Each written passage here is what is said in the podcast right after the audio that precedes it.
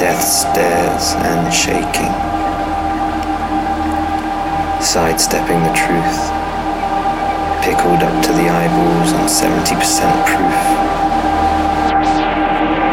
What is meant to be is meant to be. That subtle wall I tried to break between you and me.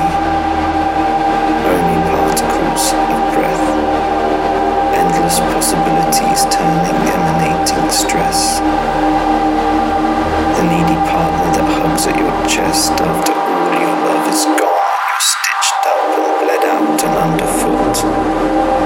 An empty vase of soot, standing cradled on the mantelpiece of time.